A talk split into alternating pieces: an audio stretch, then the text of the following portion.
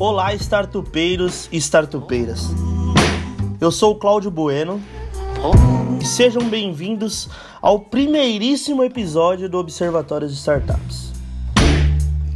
Aqui nesse podcast você acompanha, observa e aprende com as startups que estão crescendo muito e voando pelo Brasil.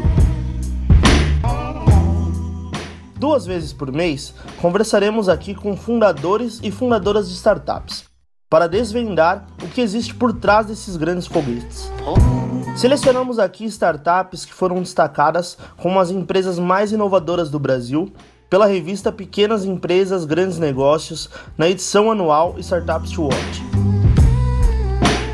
E no episódio de hoje vamos falar com o Heitor Estrela Gomes, ele é CEO e cofundador da startup Noal. Seja bem-vindo aí ao podcast, Heitor. É um prazer ter você aqui com a gente.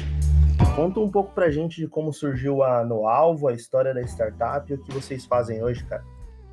Bom, é, olá, é, olá os ouvintes. Obrigado pelo convite, Cláudio. Fico muito feliz de, de participar. E, bom, para começar, acho que eu vou tentar ser resumido, porque a história sempre, acho que qualquer startup acaba sendo bastante longa, mas eu acho que um bom ponto para partir é que eu e o meu founder, o Gustavo, é, meu outro co-founder, a gente veio de programação, né? Somos dois é, técnicos, então muito se fala de complementariedade na hora de se criar uma empresa, a gente foi um pouco fora da curva nesse sentido, que é a gente tinha as mesmas skills, vinha do mundo muito técnico, só que por esse poder de observação e olhar os problemas, eu acho que quem é muito de exatas, programação, acaba tendo um olhar um pouco mais é, aprimorado para processos, para os problemas que acontecem no dia a dia, e acabamos trabalhando em agência de publicidade e vendo que tinha uma dificuldade na compra de mídia offline, né?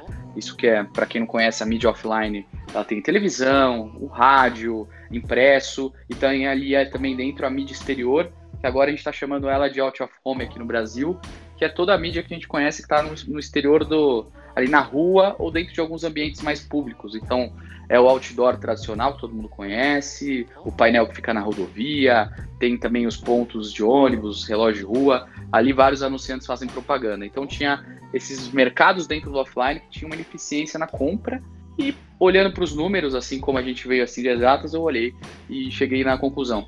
É difícil de comprar e os números provavam isso para gente, que era é, enquanto o online, o digital, estava num crescimento exponencial, Facebook crescendo muito forte, a receita de anúncios de Google Ads. Por quê? Porque hoje, para comprar uma, uma propaganda dentro do Google Ads, é colocar seu cartão de crédito, colocar qual palavra você quer comprar, escrever seu anúncio.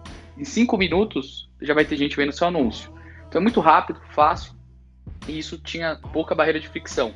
E para fazer a mídia offline, seja ela qualquer um desses meios, é super complexo, muitas vezes até dependia de um terceiro para você conseguir fazer, e a gente viu essa ineficiência e chamou muito atenção. Só que, mais uma vez, como a gente não era do mercado, a gente teve que comer muito arroz e feijão, estudar, validar, e foi aí, eu acho que a gente começou a entender que tinha que procurar alguém para ajudar. Eu e o Gustavo, nesse meio tempo, a gente já tinha tentado outras coisas, é, por exemplo, a gente, como todo bom programador, vamos montar uma fábrica de software ou fazer alguns projetos freelancer. Só que é, a gente tinha todas as skills técnicas, mas não tinha skills de venda. Então a gente conseguia sair de alguma empresa com um projeto engatilhado, executava aquele projeto, mas a gente não conseguia crescer. Não tinha ninguém que tinha esse é, skill de vendas. E a gente tinha notado que a gente ia precisar de muito mais competências para montar uma empresa de verdade e que não era um fator só de ter uma boa ideia. Foi aí onde a gente falou, vamos procurar alguém que possa, possa trazer essa complementaridade. No nosso caso, você tem as opções, pô, eu atrás de outro founder, a gente falou, vamos atrás de uma aceleradora, que é o que fazia sentido para a gente na época.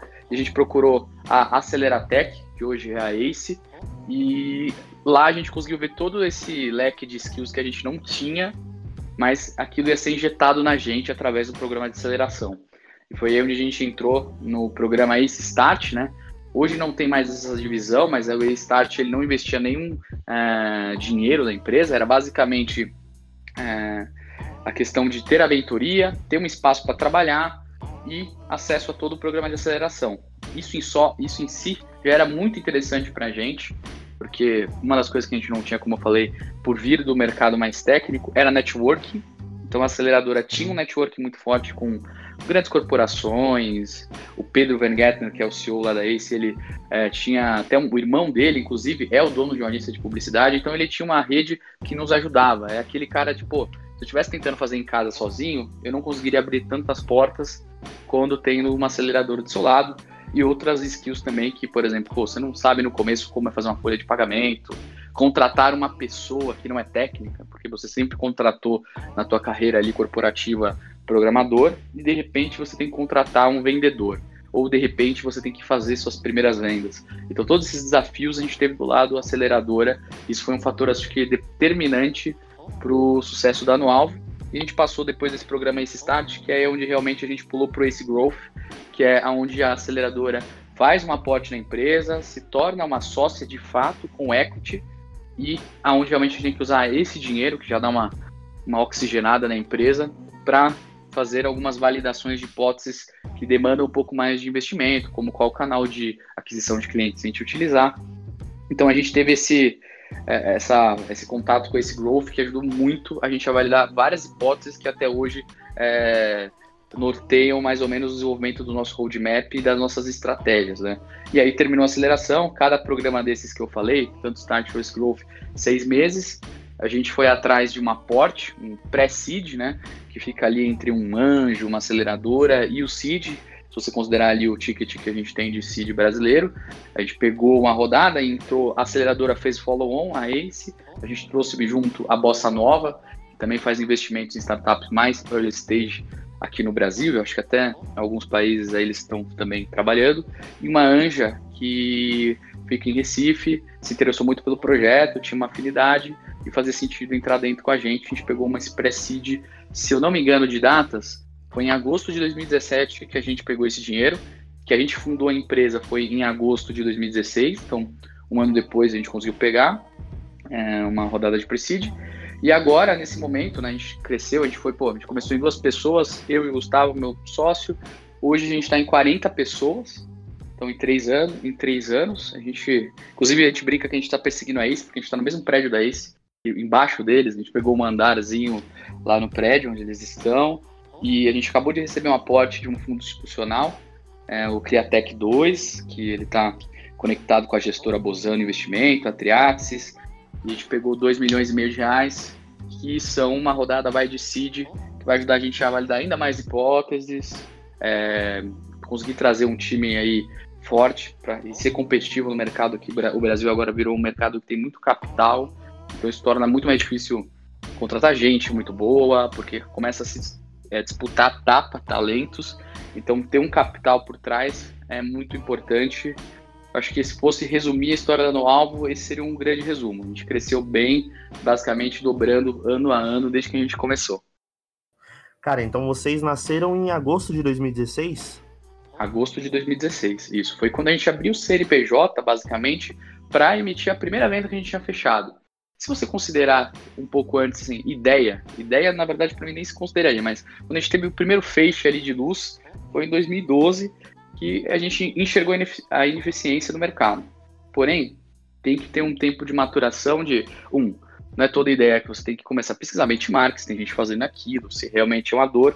Até antes da aceleração, que já tem em si a aceleração, já tem essa questão de validar as coisas, a gente validou por conta própria. E sem entender nada sobre startup, como que funcionava, a gente foi atrás de entender como que, será que esse negócio, ele, eu vou largar o meu emprego faz sentido largar o emprego para fazer um negócio desse? Então a gente pensou muito nesse período e começou a frequentar, por exemplo, eventos aonde o meu cliente estaria, para conversar direto com o cliente antes mesmo de ter qualquer tipo de produto, entender para ver se a gente realmente estava construindo uma coisa que tinha uma base sólida por trás. Entrando, dando um zoom assim um pouco nesse mercado de mídia offline, para mim que sou um leigo, por exemplo, como que era a compra dessas mídias antes, basicamente, o que, que, que vocês trouxeram de diferente para seus clientes? E como surgiu essa sacada? Acho que primeiro como surgiu a sacada foi basicamente foi um almoço com um colega nosso na agência, né? Mais uma vez, a gente era aquele programador que chegava no escritório, botava o fone de ouvido, tela preta codificando, Red Bull e ia embora tardão. esse é, é todo aquele estereótipo de um programador era exatamente o que eu era e o que o Gustavo era na, na época. Porém, tinha os amigos dentro da agência e um amigo nosso, numa sexta-feira do almoço, falou para mim: Olha, Heitor, eu estou precisando mandar uma proposta para um cliente e eu vou ter que locar um espaço num shopping de São Paulo e eu precisava ter o preço, só que o vendedor do shopping não me mandou o preço até agora. E já faz três dias que eu pedi. E eu até cobrei o cara. E na minha cabeça de programador, de uma pessoa mais conectada com tecnologia, eu falei, para de ser preguiçoso, vai atrás do site do, do shopping e deve estar lá o preço em algum lugar. É só saber procurar. Ele falou, não, não é assim que funciona.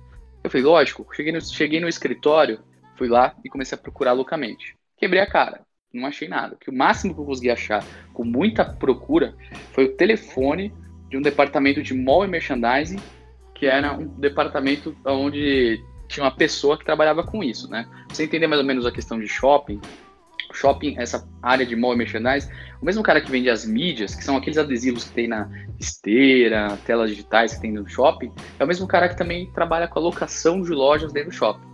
Então são dois jobs assim até que meio distintos, mas acabam ficando com a pessoa. Então quando é para falar com um shopping só, você acaba falando com uma pessoa que trabalha para aquele shopping. Quando você vai fazer mais que um shopping de uma rede, você trabalha com outro departamento que é um departamento comercial um pouco mais acima. Mas como esse meu amigo queria fazer especificamente um shopping só, ele tinha que falar com uma pessoa que trabalhava no shopping. Só que é uma pessoa ou duas se o shopping for muito grande. E essa pessoa está na rua o tempo inteiro a culpa não é só do comercial que ficava na rua. Então, até quando a gente começou, a gente imaginava que, na verdade, o job para resolver era esse. É a dor desse cara que estava na rua, não conseguia entregar as propostas com a agilidade que os clientes precisavam e muitas vezes decepcionavam o cliente e acabavam perdendo o negócio. Só que a gente viu que os buracos, os buracos eram muito mais embaixo do que a gente imaginava inicialmente. E, e, foi com esse instalar aí desse meu colega que ele me explicou como funciona o processo. Agora explicando como que é a compra de mídia na época, tá? E eu falo na época, até hoje ainda costuma ser assim, tá? Algumas coisas que mudaram é que tem alguns players mais profissionais que começaram a se profissionalizar, mas ainda estão muito aquém porque a venda de mídia no Brasil ela é feita da mesma forma desde que começou, basicamente. Há 50 anos é a mesma coisa, a venda de mídia offline. Então, como que funciona normalmente? Ou você trabalha com uma agência né, de publicidade, que ela resolve todo esse trabalho, foi por isso que nasceu a agência, né? A palavra vem de agenciamento. Ela nada mais faz que agenciar diversas empresas terceiras que são necessárias para você fazer uma estratégia de comunicação. Então, desde produtora, que faz a gravação daquela, daqueles comerciais lindos que a gente vê na televisão, até as empresas que são os veículos de comunicação, a Globo, no caso de mídia exterior, a DCDeco, são várias empresas que são os veículos e às vezes você precisa tratar também com gráficas, né? Porque a mídia, principalmente a mídia of home, ela é muito é, impressa, ainda não é muito digitalizada. Tem alguns displays digitais, exemplo, a Mídia, né? Aquela mídia do elevador é uma tela digital, então aquilo ali você não precisa, você quer rodar uma propaganda né, na Mídia, você não precisa imprimir um cartaz. Porém, se você vai fazer um outdoor, precisa de impressão, e essa impressão é com uma gráfica. E é um mercado muito fragmentado. Pra você ter noção, é, hoje no Brasil existem mais de duas mil empresas que são donas de mídia exterior, pontos de mídia exterior. Então, até voltando um pouco na história de quando a gente construiu, a gente viu que o mercado de off era gigante, né? Tem a TV, o rádio, o impresso, o out of home, só que e a dor ela se encontrava em todos. Porém, com uma boa startup e tendo esse suporte da Ace, a gente falou temos que focar em algum deles, tentar resolver todos eles de uma vez era muito complicado para a gente. Então, fomos mais uma vez data-driven, vamos olhar para os números, vamos entender o que, que o mercado está mostrando. Então, de todas as, as mídias ali dentro do off, só o Out of estava crescendo constantemente e tinha uma expectativa de crescimento forte para o futuro. Tem diversos fatores, por exemplo, ah, se integra bem com o digital, na questão do mobile, é, não tem adblocker, então não tem como você meter um adblocker para bloquear um outdoor. Você vai bater o olho. É uma mídia que chama muita atenção. Então, chamou a atenção da gente e o foco fez a gente se direcionar os esforços da Nova para como que melhoramos a experiência de compra e também outras experiências que são relacionadas da mídia out of home. Foi nisso que a gente focou. E como que funciona para a gente lá dentro da Alvo. Então, o cliente ele tem um briefing, a gente trabalha tanto com agências de publicidade também, como anunciantes. Ele tem um briefing que são informações básicas, né? Quem ele quer impactar, qual é o objetivo, quanto ele quer gastar, quando ele vai fazer e onde ele quer fazer. Em questão de cidade. Ah, eu quero fortalecer, vou pegar um, vamos pegar um briefing de exemplo aqui de um cliente. Uma, uma empresa de cartões de crédito, é, de maquininhas, que é bem forte aqui no Brasil, está crescendo as fintechs, queria direcionar seus esforços em cidades menores que ficavam no Nordeste. Eles queriam fugir do óbvio que todo mundo estava investindo pesado em São Paulo, nas grandes capitais, gerando ali uma saturação. Eles queriam investir em cidades onde eles iam dominando, meio que cercando, meio estilo de guerra mesmo ali. Vamos cercar as menores cidades. Com essas informações e mais o budget, a nossa plataforma ela consegue dizer quais que são os melhores pontos para se executar uma propaganda dentro de Media Out of Home. Então, que, como a gente tem esse dado, né? É, a gente se conecta com outras empresas terceiras que vendem esses dados. A gente tem hoje Facebook, Google, agora estamos com Serasa. Eles vendem dados geolocalizados, que são, é, por exemplo, claro que são dados agregados, tá? Então a gente não tem acesso a um indivíduo, a gente não tem a, a linha exatamente, mas a gente vem com um dado agregado que consegue, através de um target, dizer e cruzar com a nossa plataforma, que é onde os pontos estão cadastrados, quais que são os melhores pontos. A gente mostra isso para os nossos clientes no mapa de calor, onde ele consegue ver onde tem o vermelho mais intenso, são pontos que ele deveria fazer, e aonde vai ficando mais claro são os pontos que têm menos incidência do público dele.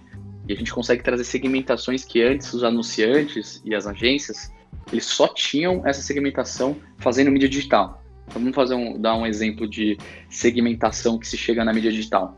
É, mães, é, né, mulheres que são estão grávidas e torcem para o Corinthians. Então é um target bem claro definido, bem específico. Então no digital você tinha essa opção para comprar um Facebook Ads usando essa segmentação, comprar programática usando essa segmentação, só que no off você não tinha.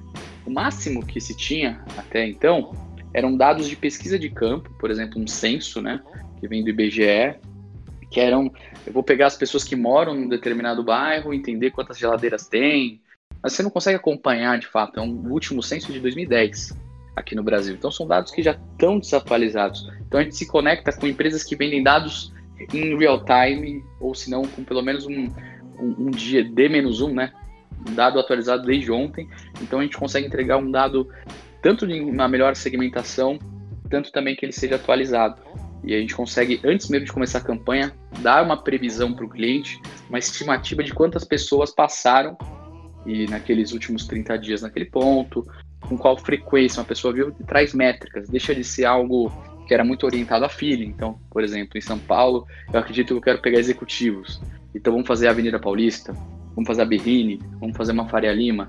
Então, era muito no feeling. Mas aí, se eu chego para alguém que não conhece, por exemplo, Recife, e pergunto aonde que eu pego executivos em Recife, coisa complica um pouco mais.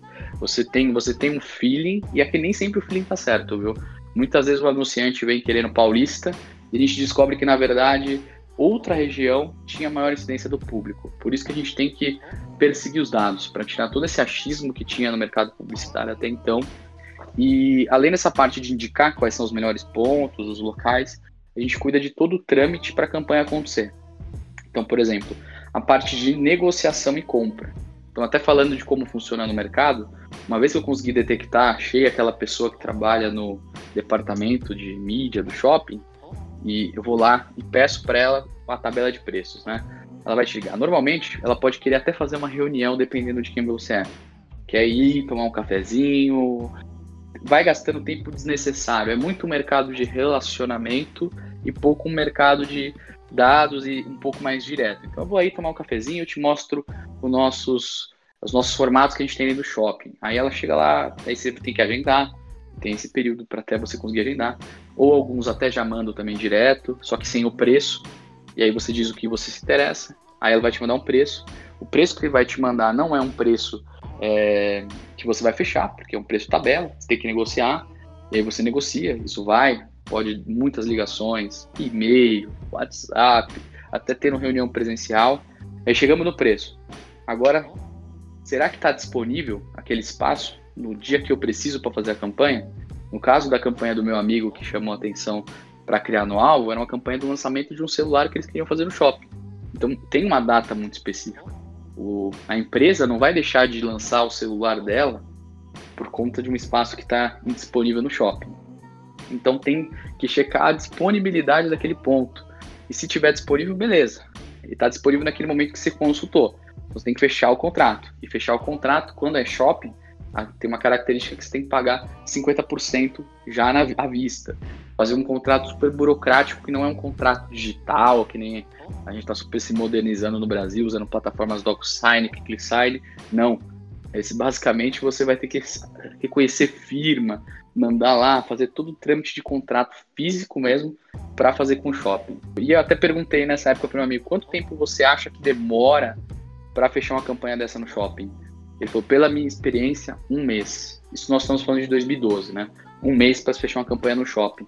E no digital, como eu falei, cinco minutos você compra uma palavra-chave. Eu falei, não é à toa que o off está num caminho de queda, porque além, assim, em questão de impacto, as duas mídias não tem uma diferença tão grande. O out of home e o off em si têm até impactos maiores. Porém, eles não são mensuráveis até então, né? Porque essa é uma outra parte que a gente resolve, que eu vou falar um pouco para frente não eram mensuráveis e também tinham essas super barreiras de fricção para executar uma campanha. Então, no final das contas, tem que falar com a gráfica. Você fechou com o shopping, tá bom, aí você fechou o espaço onde você vai colocar seu stand.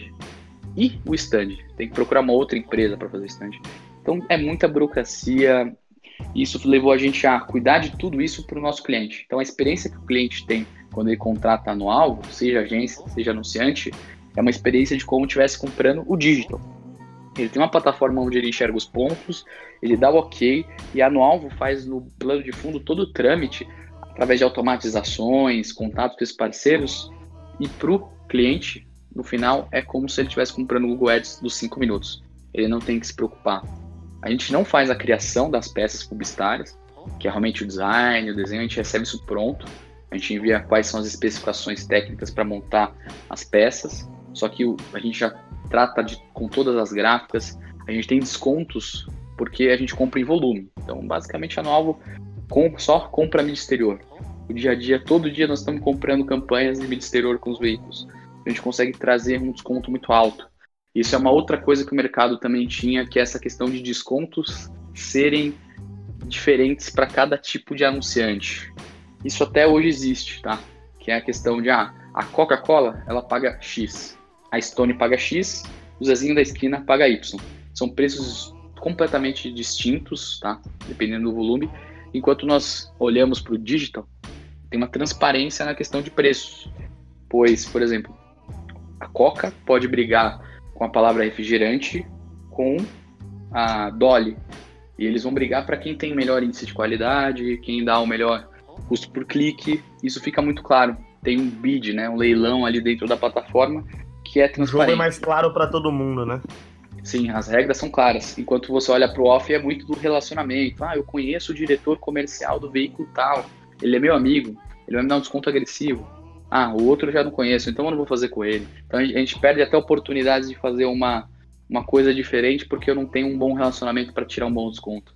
A gente tira toda essa camada de relacionamento do negócio porque a gente conhece os preços, a gente trabalha com esses veículos, tem um contato direto com eles e absorve todo esse impacto. E uma vez que a gente negociou o preço, já sabe que está disponível, o cliente assina o contrato em plataforma digital, muito simples, não precisa ficar se preocupando com o trâmite burocrático, e a gente executa a campanha também. Então, no final das contas, ele vai receber, ele me mandou a arte, ele vai receber as fotos da campanha dele colada, e aí é onde entra mais um diferencial, se a gente for comparar com o mercado atual, que é até hoje, alguns veículos, como que você sabe que a campanha está funcionando?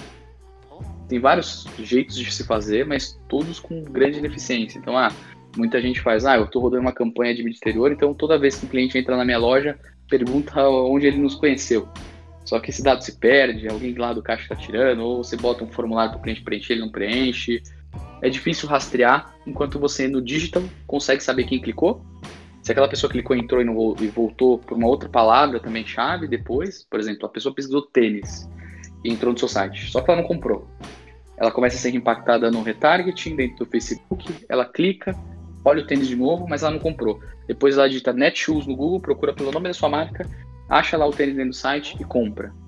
Aí você vai dar aquele atribuição de qual palavra está te levando à conversão a Netshoes, mas na verdade não. É um caminho que tem a atribuição disso, porque vai tem o peso do Facebook, que também está sendo mostrado para ele, fazendo remarketing, e a primeira palavra que ele clicou. A última, que foi realmente o last click dele ali, foi a palavra Netshoes.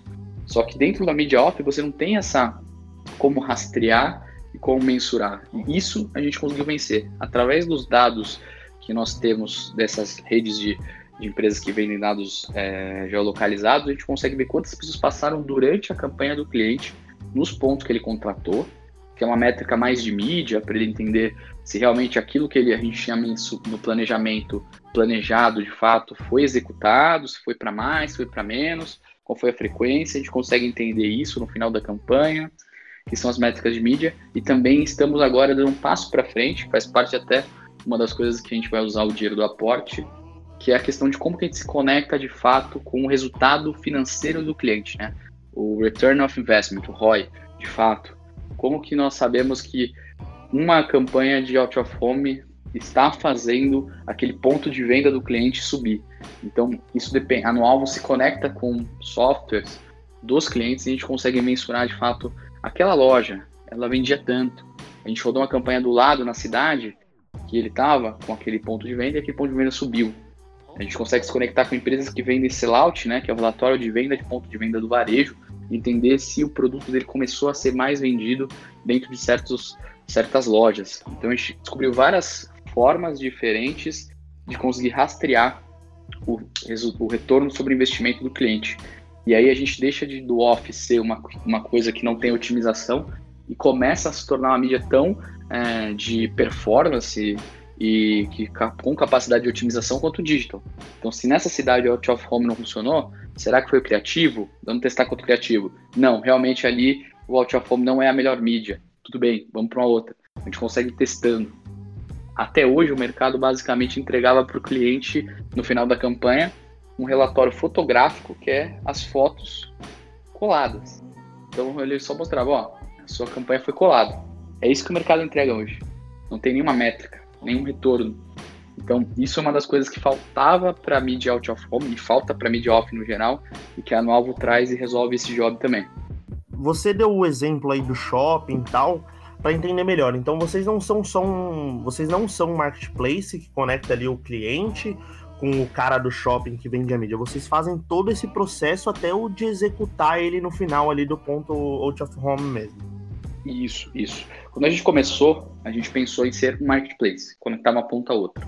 Só que a gente começou a notar que só conectar uma ponta a outra não resolvia de fato a dor do nosso cliente, que é só ter o contato. O mercado é fragmentado, isso é uma das dores. Mas uma das dores maiores era como eu vou executar isso, como que eu tenho um resultado sobre isso, como eu sei que teve resultado. A gente tinha que focar também nesses outros problemas, né? Então, o marketplace acabou se tornando muito pequeno, essa proposta de valor, perante as dores que a gente tinha dentro do mercado. Mas o nosso modelo de operacionalizar, de comercialização, nosso modelo comercial é marketplace. Então a gente ganha um transacional em cima do volume de mídia comprado. Então, no fim, é bem parecido com o marketplace. A gente tem, de um lado, veículos de comunicação, gráficas, que são os nossos parceiros numa ponta, e do outro lado, nós temos os anunciantes e agências que trazem as campanhas. Então, a gente, de fato, acaba sendo marketplace, só que somado com outros tipos de serviço que também são importantes para o trâmite geral da compra. Então não é uma coisa que você só faz alguma coisa transacional ali muito simples. Eu vou comprar um outdoor, só comprar um outdoor. Não, eu tenho que pensar na gráfica, eu tenho que acompanhar se aquela placa foi colada de fato. Então a gente garante o sucesso da campanha do cliente, não só apenas conecta ele com o veículo. Vocês garantem essas pontas, não só conectam, né, mas acompanham esse processo.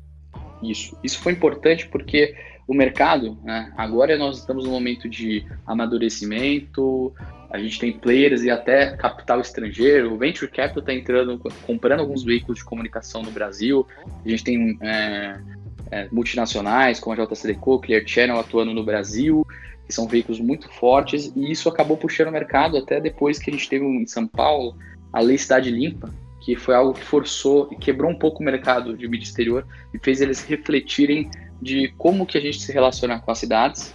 A mídia exterior depois voltou, e agora em São Paulo a gente tem a ótima nos abrigos de ônibus, a JCDecô nos relógios, e tem uma infinidade de empresas que vendem mídia exterior, só que dentro de ambientes indoor, como metrô, elevador, shopping.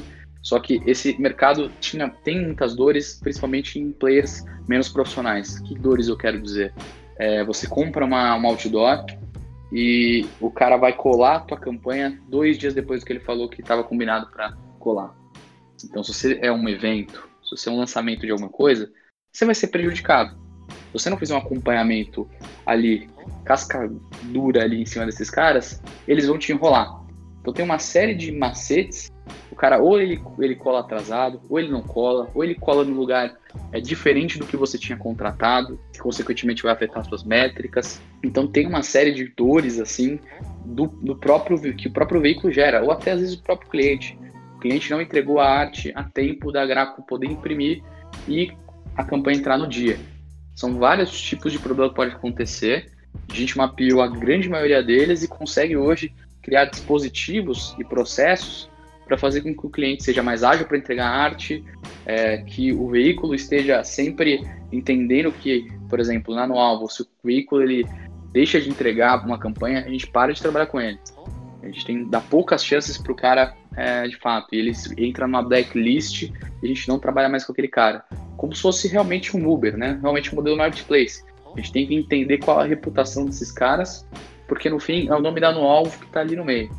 O cliente ele, ele contrata no alvo para resolver essa dor. Ele não está interessado em saber que foi o dono do outdoor lá de Recife que não quis colar porque estava chovendo. É, é, essa dor eu que tenho que resolver, eu que tenho que antecipar e ter tudo isso bem transparente e alinhado com ele. Cara, hoje quando a gente olha o motivo da, da morte de muitas startups, a gente vê que geralmente é porque elas não resolvem uma dor real do cliente. E você, desde o início do nosso papo, trouxe muito a voz do cliente, tanto na construção da ideia como no desenvolvimento. E queria entender um pouco aí qual foi a importância da voz do, do cliente dentro da No Alvo, se vocês tiveram que, que mudar muito o produto durante essas conversas com o cliente e, e qual foi a importância desse processo para o que vocês são hoje. É, lá na No Alvo, um dos valores, assim como muitas startups devem ter, é ser customer centric. Eu, e eu vejo que é, tem algumas pessoas que colocam isso na parede, mas não executam, principalmente empresas mais tradicionais. Mas o que eu tenho visto é as empresas, as startups que estão se dando bem, a Nubank, as fintechs em geral, são empresas que estão olhando para o cliente realmente colocando ele no centro. Então, isso que está fazendo esse crescimento dele ser tão forte e consistente. As outras empresas, por muito tempo, não se obrigavam a ter que pensar é, no cliente. Já nós, já nascemos com esse DNA, porque basicamente veio, eu acabei sentindo a dor na empresa que eu estava, isso foi algo que já acaba gerando, acho que tem gente que consegue ter ideia de várias coisas, mas você vivenciar, mesmo que não seja você diretamente, mas um amigo, vivenciar a dor, faz toda a diferença para você montar o teu negócio, né? Isso já foi um ponto de partida de já entender ali e realmente ouvir o cliente, sabe? Eu não acho que o cliente é, sabe de tudo. Tem aquela frase do Steve Jobs que as pessoas não sabem o que elas querem até elas receberem, né? Uma coisa assim. Eu, eu acredito um pouco nisso, mas você tem que ouvir o cliente, tem que dar a chance de ouvir e você vai sintetizar aí, você vai sintetizar isso, ter essa capacidade de sintetizar para montar um produto que vai ser competitivo. Tem um cliente que, tem uma, que é uma feature A, a gente vai pedir feature B, mas ter esse momento, eu acho que eu, como agora CEO, eu gosto de estar na linha de frente e de ouvir o cliente. Então, se o cliente teve um problema, um cliente não fechou, eu sou um cara que gosta de ligar e entender o que aconteceu. É, e também a outra ponta, porque no final das contas eu tenho um cliente que é o anunciante, né? Eu também tenho minha outra ponta que são os veículos. Eu gosto também agora, um momento até para o ano que vem, da captação, é como que eu fortaleço a minha relação com eles. Porque, de certa forma, eles são a minha ponta de entrega. Eles são braço. A gente trabalha junto para fazer a coisa acontecer para o meu anunciante. O dinheiro flui de lá, porém, eu e ele dependemos é, desse dinheiro e a gente precisa executar muito bem. Então, é um outro cliente que a gente está ouvindo agora bastante. Então, sentando na mesa, realmente ter uma regularidade de não se afastar do seu cliente conforme você vai fazendo. Isso a aceleradora nos orientou bastante. Que normalmente você tem aquela ideia inicial, até você chega a validar, mas muitas startups param de continuar essa validação. Então, a, até aquele momento ali, elas entenderam a dor do cliente. Só que, tá bom, já entendi, então vou montar produto, já começa a virar uma coisa mais de feeling de quem está dentro, montando produto, e pouco de contato direto com o cliente. Ter o cliente sempre perto vai fazer toda a diferença para você. A gente tem um cliente hoje que é muito forte, guia nosso roadmap, a PG, e eles ajudam muito. O nosso produto se desenvolveu, eu posso dizer, mais de 50%, se fosse colocar numa métrica, por conta de ter um cliente muito forte. Então, traga clientes para dentro que são clientes difíceis, mas clientes que você sabe que vão orientar seu roadmap dali para frente. Não clientes difíceis que só vão te dar trabalho, no final vai te dar um churn, mas você tem que, de fato, trazer esse, esse cara para dentro da mesa, porque ele vai te ajudar a ter as ideias para montar teu produto. Então a gente meio que faz até coisas a quatro mãos com eles. É uma parceria muito boa e eu gostaria até, estamos tentando esticar isso para outros clientes que o, o, cliente ele acaba tendo a vivência, ele sabe a dor, ele tem ideias. Se você não pergunta, não gosta de atiçar isso, você nunca vai ouvir isso. E outra pessoa pode ouvir, o concorrente pode ouvir. Então, aproveitar esse, não só o ganho financeiro que você tem com o cliente, mas sim como que eu começo, começo a extrair o conhecimento que esse cliente tem para melhorar o meu produto. Isso é um segundo ganho que eu acho que as pessoas acabam esquecendo, que a transação com o cliente ela não é puramente financeira. Ela pode se tornar um, pode ter uma mais que é uma extensão de um cara que vai te dar ideias para melhorar o teu produto. Quando você pensa com esse olhar, eu acho que aí você está sendo customer centric. Voltando um pouco lá atrás na história que você contou para mim, lá de agosto de 2016, qual foi o momento exato que você aí o, e o outro founder decidiram largar o trabalho e tudo mais, dedicar esforços para no alvo e quando vocês perceberam que o negócio deu certo de fato?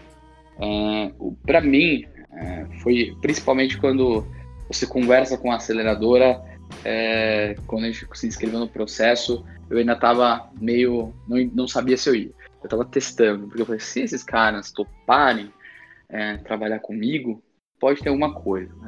Eu já tinha, por mais que eu tivesse feito muitas validações com os clientes, eu ainda me sentia inseguro para começar o um negócio e ter uma, um selinho, um carimbo de alguém acreditando na tua visão, no teu negócio.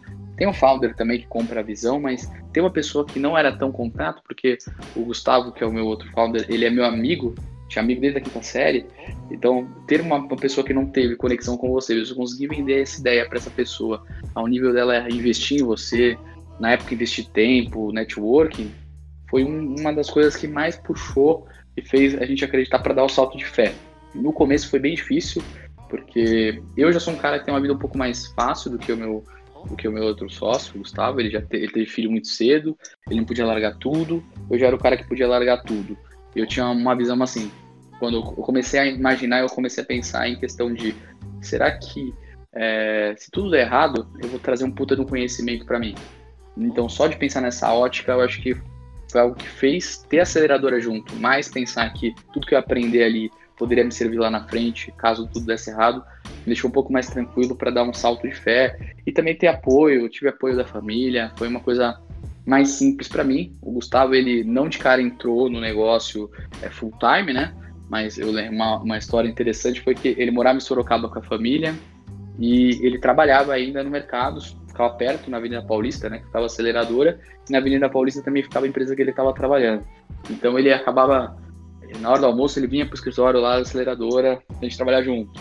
Saía do escritório, vinha para a aceleradora. Só que esse trâmite de ficar indo para Sorocaba todo dia tava desgastando muito. Falei, não, vem morar na minha casa. Ele morou na minha casa seis meses e, puta, porque realmente. É, é, e aí ele pôde tomar a decisão de dar o salto de fé dele. Realmente, quando a gente. Aí é sócio de verdade, hein, cara? Pô, é sócio de verdade. Morou na minha casa, minha mãe fazia para mim, pro Gustavo, pros dois funcionários que a gente tinha no alvo, porque eu não tinha nem dinheiro para pagar o, o VR ali no comecinho, porque basicamente a aceleradora, como eu falei, seis primeiros meses, ela não coloca dinheiro.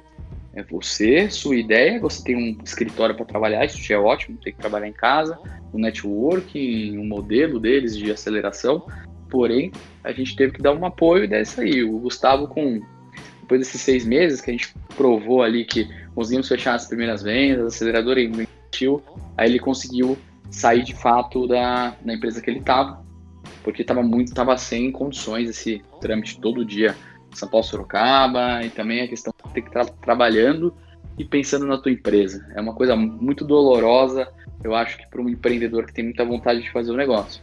É assim, muita gente fala que, pô, o empreendedor tem que guardar dinheiro, dois anos de salário antes, mas, sendo sincero, o brasileiro não consegue, não tem esse, é, como eu poderia dizer, não tem essa educação financeira para segurar dois anos de salário, é muito difícil. Só se o cara tá É muito difícil, cara. Tem que estar muito avançado. Eu escuto gente falando, não, segura dois. Se você, se você segurasse dois anos, você perde o time da ideia.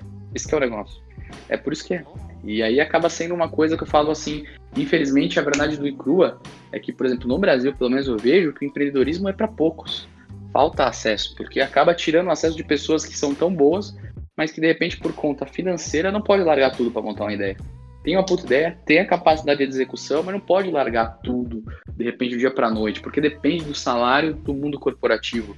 E segurar esses dois anos de salário é muito difícil. Então, é, acaba tendo ali um estereótipo de família de classe média, não sei o que, que apoia e tudo. Os empreendedores acabam saindo meio que quadradinhos no esquisito.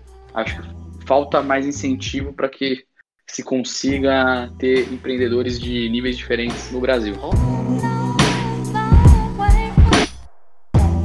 Mestre, você mesmo comentou que você e o seu sócio eram programadores e tal, e muitas vezes existe né, um estereótipo por trás do programador. Se diz que ele é um cara tão técnico e apenas técnico que não, que não consegue, não sabe lidar com o cliente, com o usuário. Mas por tudo que você falou até agora, vocês saíram super bem com isso.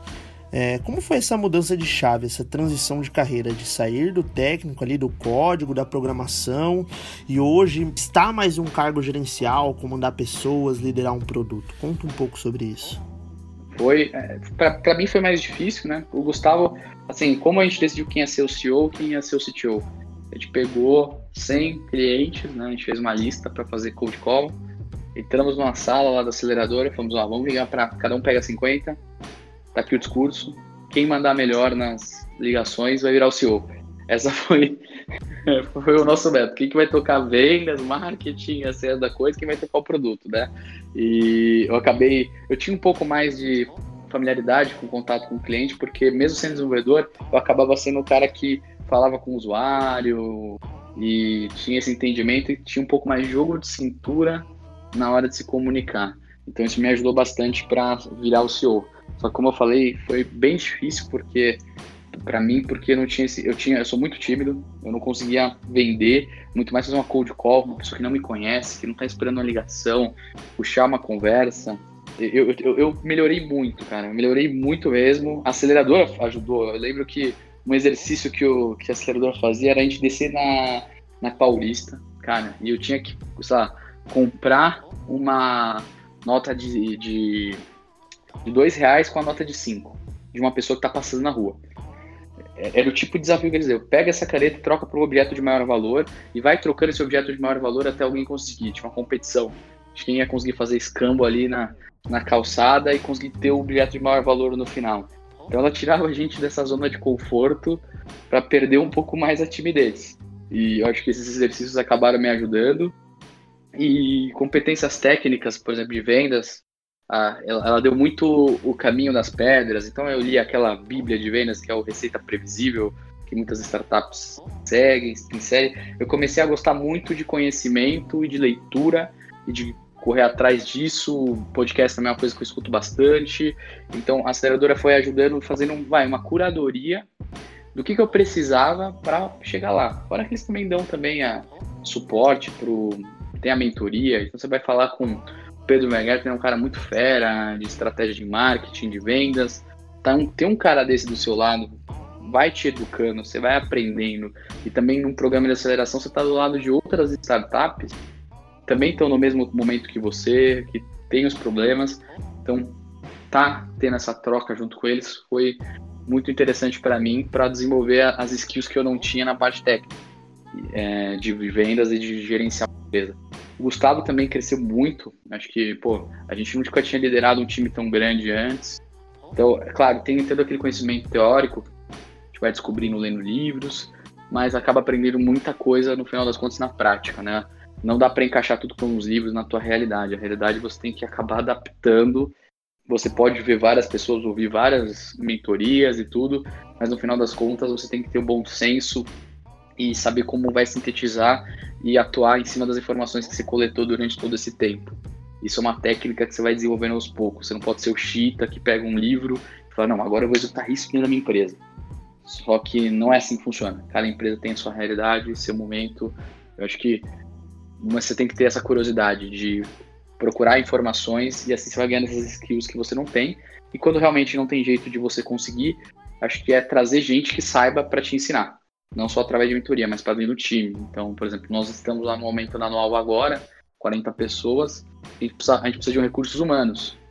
Eu não sou tão bom com recursos humanos, o Gustavo também não é bom com recursos humanos. Então, trazer uma pessoa tão boa quanto a gente, que não vai ser tão difícil, mas é, a gente precisa trazer durante esse caminho gente que vai ajudar a gente a atingir é, o, os objetivos que a gente precisa, né? Nem sempre vai vir de você, mas saber selecionar essas pessoas, isso é muito importante. Já caminhando para o final, mestre, a gente sabe aí que a Noalvo está entre as 100 empresas mais inovadoras do Brasil e que vocês também estão sempre antenados aí sobre o que está rolando no ecossistema de startups. Então recomenda pra gente uma startup que você admira pra gente ficar de olho também. Tá, eu tenho sim. Tem uns caras lá de Uberlândia, eles chamam Expresso. Eles são um app de que ajuda com é, reembolso de despesas corporativas. Eu acho que os caras que sabem melhor utilizar, assim, nível Nubank, ou até melhor que o Nubank, a questão de customer experience, essa questão do produto, eles são muito feras. É o Guilherme, é Guilherme Constantino, se não me engano, o CEO de lá, tem o Fábio. São caras que fizeram a aceleração junto com a gente, estão num crescimento ferrado, os caras são muito bons, pegaram dinheiro, é, também tiveram uma aporte recente. Então, são uma startup que eu colocaria aí para se observar. Eu acho que eles vão muito longe.